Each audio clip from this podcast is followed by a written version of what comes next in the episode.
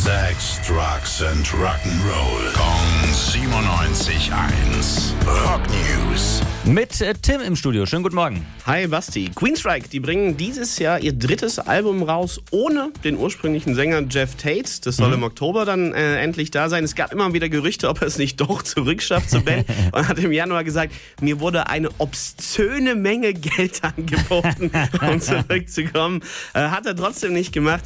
Aber ähm, klingt auch trotz auch so nicht schlecht ohne ihn, muss ich sagen. Sie haben jetzt den dritten Song von dem ähm, kommenden Album veröffentlicht, heißt Behind the Walls und so klingt es.